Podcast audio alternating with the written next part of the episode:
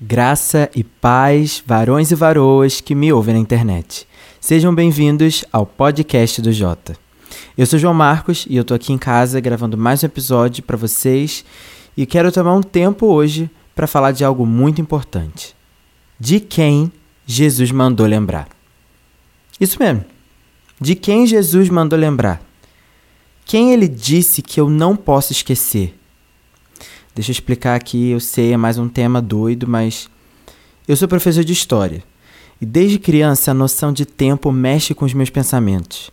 É loucura pensar que um dia o passado já foi presente e em algum momento o futuro será presente para nós e terá o seu próprio novo futuro adiante. Que viagem, né? Mas segue aqui comigo, a gente está caminhando para algum lugar. Nesse processo de viver, com certeza existem momentos, pessoas, coisas que a gente jura que nunca vai esquecer, mas acaba esquecendo. E momentos, pessoas e coisas que a gente talvez não quer lembrar nem um pouco, mas custa para a gente tirar da memória. Deus sabe disso. Ele não fez a gente com HD interno eterno. Por isso, a gente tem um conselho muito claro na palavra, por exemplo, de trazer à memória o que nos traz esperança. Está lá em Lamentações do profeta Jeremias, capítulo 3, versículo 21. Existem certas coisas que a nossa mente precisa se desapegar, mas outras que definitivamente nós não podemos apagar. São a nossa esperança, a nossa vida. E Deus é tão perfeito em tudo que faz que, sabendo das nossas limitações, mesmo que a gente se esforce em nossa humanidade para disciplinar isso, a gente acaba esquecendo e confundindo todos os detalhes. Então o que, que ele fez? Enviou o Espírito Santo. Uma das suas atribuições é lembrar a gente, sabia? Olha o que Jesus nos ensina em João 14, 26. Mas o conselheiro, o Espírito Santo, a quem o Pai enviará em meu nome, esse vos ensinará todas as verdades e vos fará lembrar tudo o que eu vos disse. Glória a Deus por isso. Mas, lendo a palavra de Deus, algo me intrigou muito. Toda a Bíblia é a palavra, a voz de Deus para nós. A gente já aprendeu isso no primeiro episódio do nosso podcast, lá, Eu Sou de Bereia. Então, se você tem dúvidas sobre isso ou quer relembrar a sua cabeça desse ensinamento, só vai lá. Mas os quatro primeiros livros do Novo Testamento, os Evangelhos segundo Mateus, Marcos, Lucas e João, contam as palavras diretas de Jesus Cristo, o enviado de Deus para salvar a humanidade. Quanta atenção nós devíamos ter para as palavras e ações de Jesus. Cada uma delas revela o caráter do Pai a nós. Quão sério a gente devia tomar todas as suas palavras. E nessas leituras, o Espírito Santo me fez perceber algo muito específico. Jesus nos manda lembrar de algumas coisas. Ele entrega alguns ensinamentos e fala: lembrem-se disso. Façam o esforço de não esquecer. É como se ele estivesse dizendo: tudo é importante, mas preste uma atenção especial aqui. Por exemplo, João 15, 20. Recordai-vos das palavras que eu vos disse.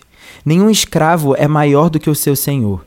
Se me perseguiram, também vos perseguirão. Olha a relevância dessa lembrança. Hoje em dia, muitas pessoas romantizam o evangelho. Sim, nós temos a paz que excede todo o entendimento e guarda o nosso coração. Mas Jesus não nos prometeu uma vida ociosa, com fama e prestígio terreno e um mar de rosas. Ele disse que assim como ele foi perseguido, nós também seríamos. Nós teríamos aflições. Se nós vamos viver a vida dele na terra, se nós vamos ser seus discípulos de verdade, nós também vamos compartilhar do seu sofrimento, e isso para a glória do seu nome. Jesus é perfeitamente Deus.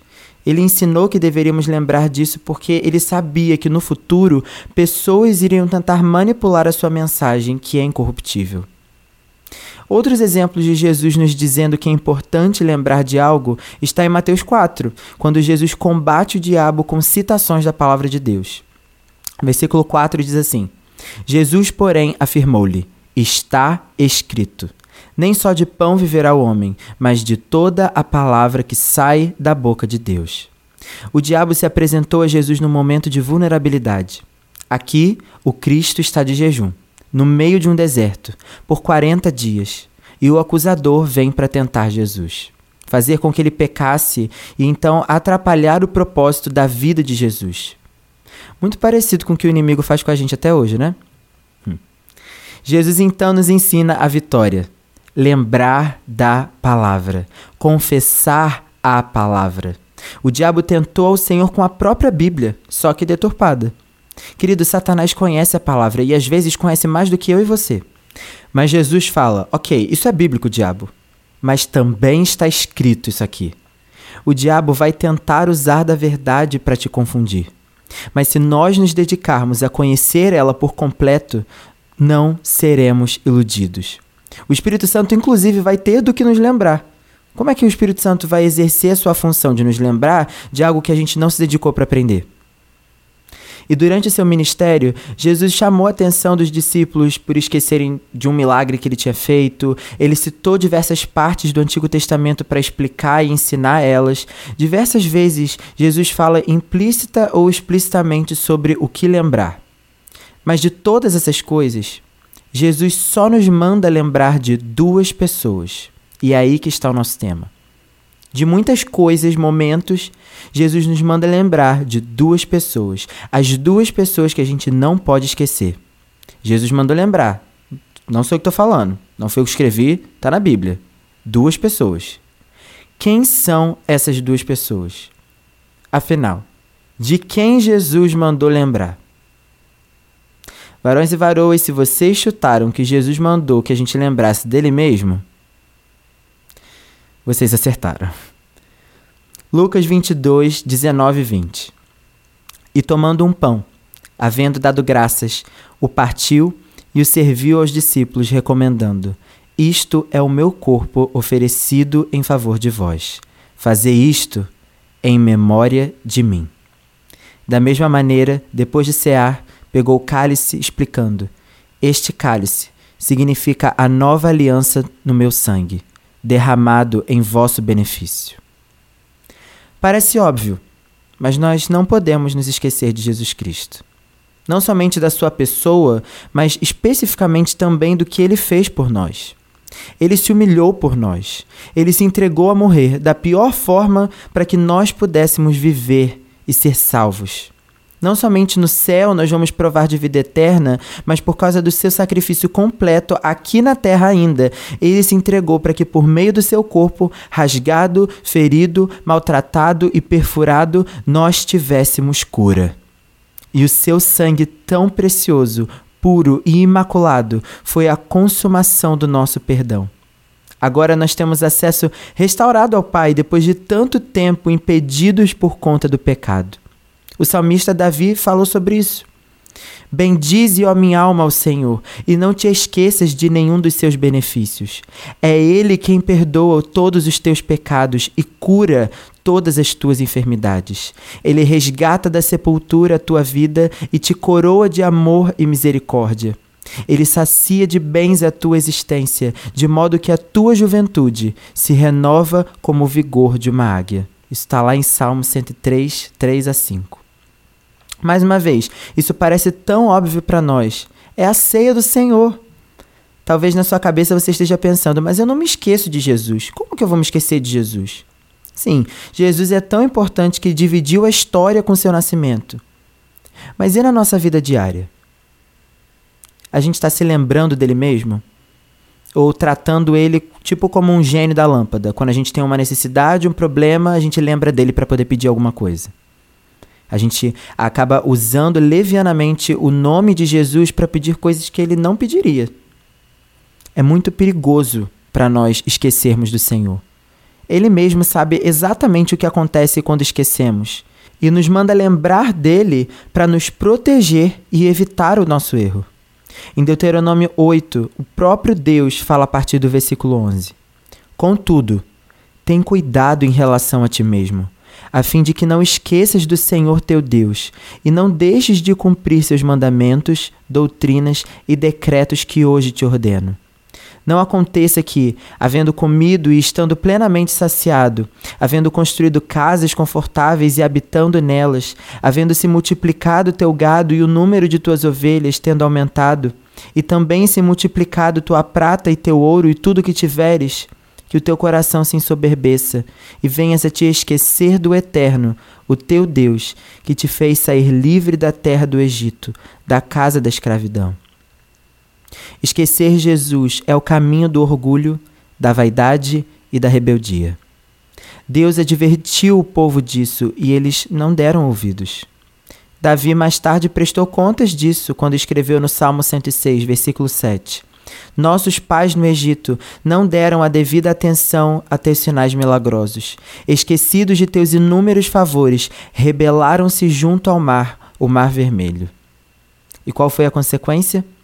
O esquecimento do povo gerou orgulho, e o orgulho gerou ingratidão, e a ingratidão os tirou da promessa.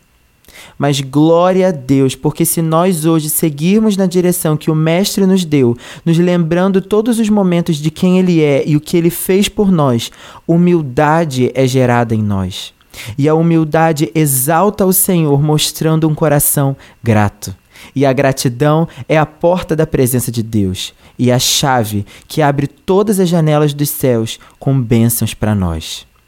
Jesus, quando nos mandou lembrar dele mesmo, antes de dizer em memória de mim, ele tomou o pão, partiu e deu graças. Você tem se lembrado do Senhor? O que acha de tomar um momento hoje para agradecer a Ele por ter nos tirado do império das trevas para o reino do seu amor? Glória a Deus por isso.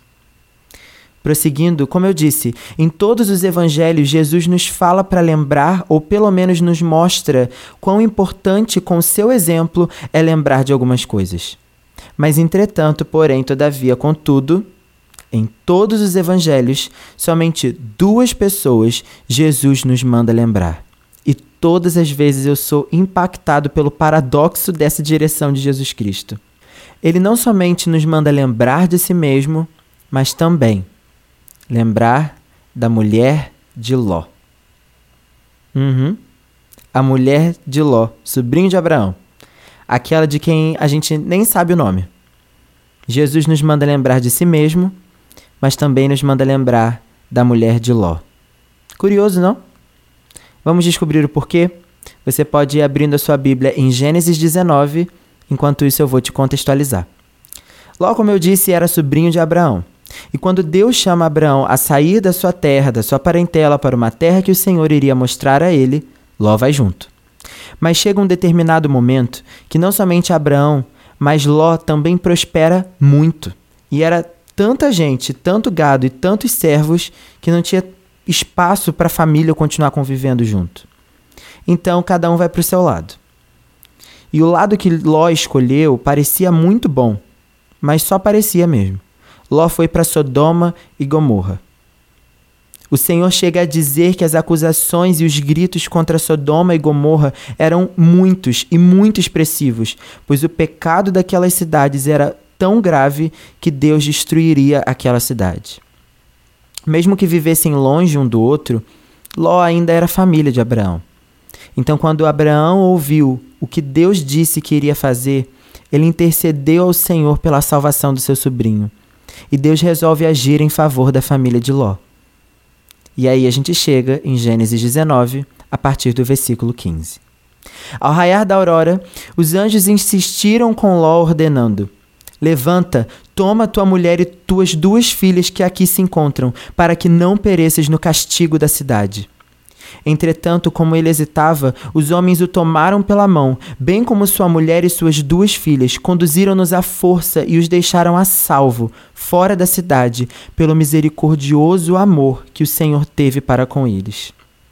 Assim que os tiraram da cidade, um dos anjos recomendou a Ló: Livra-te, salva a tua vida depressa, não olhes para trás, nem pares em nenhum lugar durante a tua jornada pela planície. Foge para a montanha, a fim de não pereceres com os demais. E no versículo 24, a história vai terminando de uma forma muito triste. E Yahvé, o próprio Deus, fez chover do céu fogo e enxofre sobre Sodoma e Gomorra. Assim, ele destruiu completamente aquelas cidades e toda a planície, com todos os habitantes das cidades e toda a vegetação ao redor. Contudo, a mulher de Ló olhou para trás e imediatamente transformou-se numa estátua de sal. A mulher de Ló fez o que não devia ter sido feito. Ela olhou para trás Aquela família estava sendo resgatada de uma destruição. A única condição para não morrer era não olhar para trás. O refúgio estava bem na frente daquela mulher e ela olhou para ver o que tinha deixado para trás. Talvez ela sentiu saudades, talvez aquele foi o lugar onde suas filhas cresceram e se casaram. Naquele lugar, com certeza, Ló tinha prosperado a ponto de ser posicionado em administração da cidade. Eles não tinham poucas posses. Eles eram pessoas de sucesso que estavam perdendo tudo. Mas era ou isso ou a morte com o resto da cidade inteira. Quando a mulher de Ló olhou para trás, ela talvez se esqueceu do comando: não olhe para trás. Talvez ela se esqueceu de focar no refúgio salvador que esperava na frente. Mas talvez ela não conseguiu esquecer o que deveria. A estação mudou, mas ela não queria mudar. De forma consciente ou involuntária, ela tomou uma decisão: ou de olhar para trás, ou até antes, de decidir não esquecer do que deveria quando deveria. Como eu disse, é um paradoxo interessante. Jesus nos manda lembrar dele mesmo, mas também da mulher de Ló, a mulher que não esqueceu do passado ou a mulher que não focou em se lembrar da salvação adiante. A nossa mente muitas vezes pode travar a nossa vida da plenitude se não estiver no lugar certo. Esquecer, lembrar. Eclesiastes 7,10 fala algo sobre isso. Não murmures, porque os dias do passado foram tão melhores do que os dias de hoje, porquanto não é inteligente levantar esse tipo de questionamento. Uau! Quanta sabedoria a gente vê aqui. A Bíblia não diz que é pecado se lembrar do passado. A Bíblia diz que não é inteligente se questionar com saudosismo sobre o passado. Não é sobre ser ingrato com o que aconteceu de bom, mas sobre permanecer preso lá e acabar se obstruindo, se bloqueando de viver as coisas novas que Deus tem preparado para nós, simplesmente por estar olhando para trás.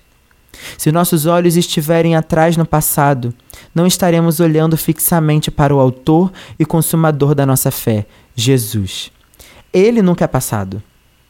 E ele também não é presente, nem futuro. Ele é eterno, supremo e transborda além do tempo. Lembrar da mulher de Ló é lembrar do tipo de vida que nós devemos viver. Hebreus 10:38 diz: mas o justo viverá pela fé.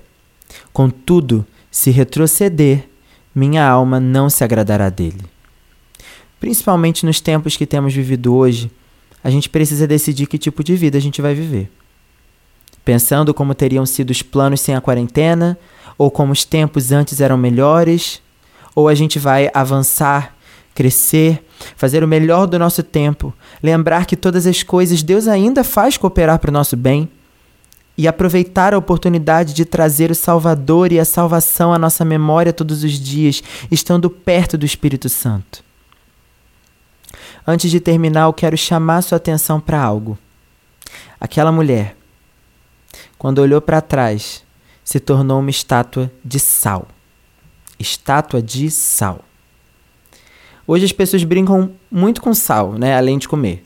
Tem aqueles sais coloridos que dentro de potinho também serve para enfeitar, ornamentar uma mesa. Mas a verdade é que qualquer coisa que você modele no, no sal, com o tempo o vento leva. Principalmente se você lembrar que aquela cidade onde a estátua de sal da mulher de Ló ficou foi destruída com fogo e enxofre. Mas o próprio Jesus já pregou sobre o sal. E glória ao Espírito Santo por me lembrar disso. Olhe Mateus 5, versículo 13 junto comigo. Vós sois o sal da terra. Mas, se o sal perder o seu sabor, com o que há de se temperar? Para nada mais presta, senão para se lançar fora e ser pisado pelos homens. Na nossa vida como cristãos, nós somos chamados para dar tempero a um mundo insosso. O testemunho de Cristo nas nossas vidas pode atrair pessoas ao Pai. Mas se a vida que nós levamos antes de Jesus continua mais atrativa para nós, se nós não nos lembramos de esquecer, se nós continuamos a acalentar a saudade do pecado nos nossos corações, a gente ainda vai ser sal. Mas sal que perdeu o sabor. Sal que não tempera mais, sal que para nada mais presta. Quer dizer, presta sim. Presta para ser lançado fora. Presta para ser pisado pelos homens. Hum.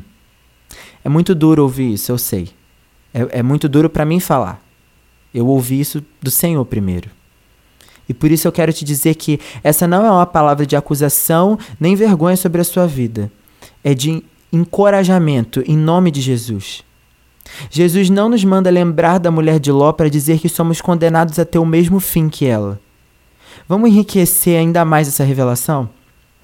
Pelos tempos do ministério de Jesus, o sal era recolhido das regiões do Mar Morto.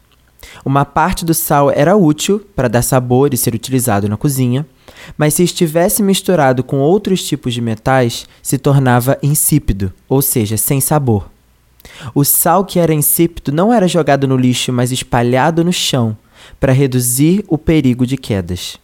Por isso, Jesus disse que o sal insípido prestava para ser pisado por homens. A história da mulher de Ló não pode ser esquecida. Jesus nos manda lembrar dela, mas não da mesma forma como ele nos manda lembrar dele. Dele nos lembramos porque a sua constância e diligência em cumprir o propósito de vida que o Pai estabeleceu para ele consumou salvação para nós. Nós somos chamados a ser sal da terra, porque ele nos temperou, a gente pode dizer assim. Eu espero que esse assunto não esteja te dando fome. Mas continuando. A mulher de Ló é lembrada de outra forma, para prevenir a nossa queda. Ela não é um exemplo a ser seguido, mas é como um sal que perdeu o seu sabor. A sua história é espalhada para a gente não cair. Somos nós que decidimos que tipo de sal vamos ser. E fazemos isso quando decidimos recordar ou esquecer de quem Jesus mandou lembrar. Hoje eu te convido a confessar Hebreus 10:39 comigo e fazer dessa a sua oração.